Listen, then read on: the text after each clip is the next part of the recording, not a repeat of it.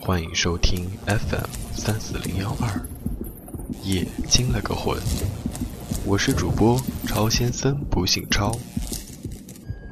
友情提醒，请千万不要一个人在午夜的时候收听，否则。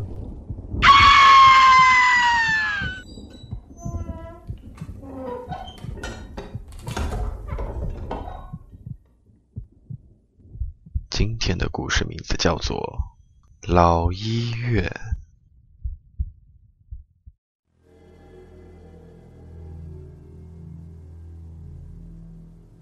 在一个荒凉的小镇上，有一座老医院。以前这座医院很繁华，镇上的人都到这里来看病。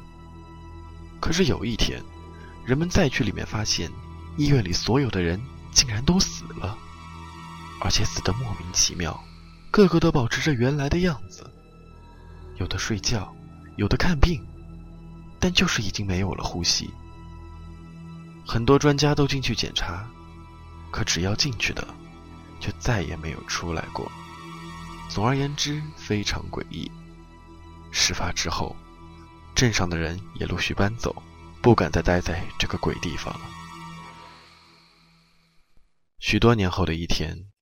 肖达、徐宇、风然三个小青年来到了这个小镇，他们就是为了要探秘老医院来的。这三个人胆大包天，而且都是无神论者。从听说过老医院的故事之后，就一直想一探究竟。走到老医院门口，一股重重的霉味就扑面而来。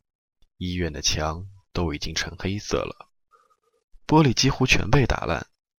以前肯定也有不少人来过。门口的两棵参天大树把医院笼罩着，一点光都透不进来，因此非常冷。进进去的人都没出来过，我们真的要进去吗？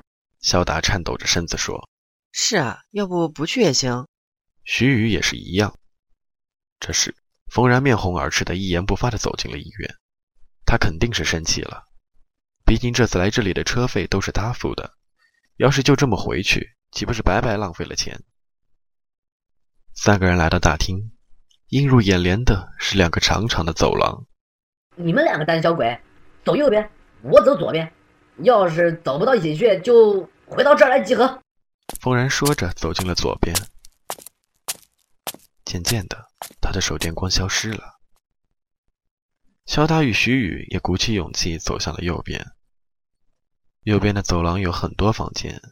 什么儿科、口腔科都有。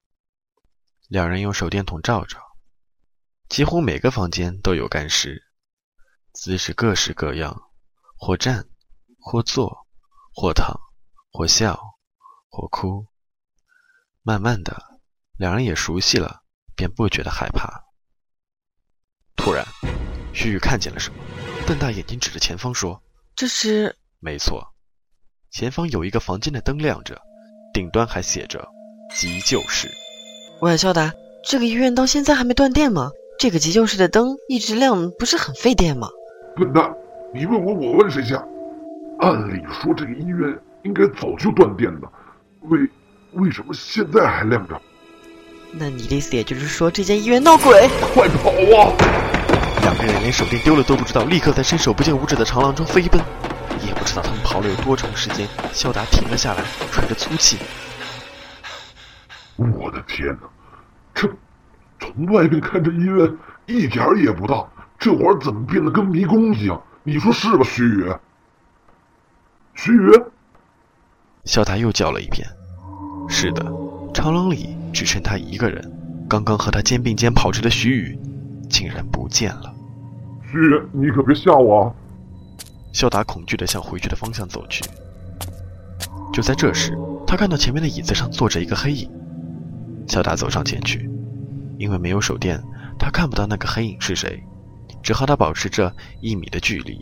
然后肖达支支吾吾地问：“你、你、你是徐宇吗？”“哦，徐宇。”黑影突然说话了，他站了起来。透过月光，肖达看到了他的真面目。“风然，你怎么在这里？”我看见你们尖叫有鬼，我就跑过来了。那你有看见徐宇吗？没有啊，他不是和你在一起的吗？怎么他去哪儿了？应该他去上厕所了吧？风然突然一激灵，他好像听到了什么。嘘，有轮子动的声音。什么？风然，我不想待在这个鬼地方，我把车费还给你，咱们赶紧走吧。不好，有人来了。风然抓住肖达的手，躲到椅子下。这时，几个医生推着个手术车跑了过来，不，准确的说是几个穿着白大褂的干尸。路过椅子的时候，肖达感觉时间都凝固了。等他们一走，两人立刻钻了出来。肖达想逃跑，可是疯人依旧抓着他的手。你想丢下朋友就这么走了吗？我们跟着那几个医生看看去，说不定能找出徐宇。肖达虽然心里有千百个不愿意，但也想找出徐宇，只好跟着风然往前走。前面就没有长廊了，而是像迷宫一样的大楼。虽然那几个医生没了踪影，可风然就像认识路一样，东窜西窜的，然后停在了一个亮着灯的手术室门口。肖达踩上椅子，透过玻璃看到那几个医生在给一个人做手术。当肖达看到那个病人的脸时，他惊呆了，那个人竟然是失踪的徐宇。肖达一个趔趄摔了下来，把门撞开。几个医生停下手中的动作，回过头来用空洞的眼神望着他。肖达惊慌失措地站起来，然后推推后边的风然，喊道：“快快跑啊！”可是风然僵在那里，他已经不是风然了。他的脸、手、身体慢慢变成了干尸的样子，说：“跑不了了。”完了！肖达企图甩开风然的手，可那双手就像胶一样死死粘在自己的胳膊上。突然，几个医生一起把肖达摁在了手术台上，然后剖开了他的肚子，把里面的器官一个个拿了出来。肖达把眼睛睁得老大，便没了知觉。清晨，明媚的阳光照耀着整个小镇，依旧是那个老医院，依旧是那么的不起眼。只不过谁也不知道，医院里又增添了三具干尸。感谢您的收听，这里是 FM 三四零幺二，夜惊了个魂，我们下期节目再见。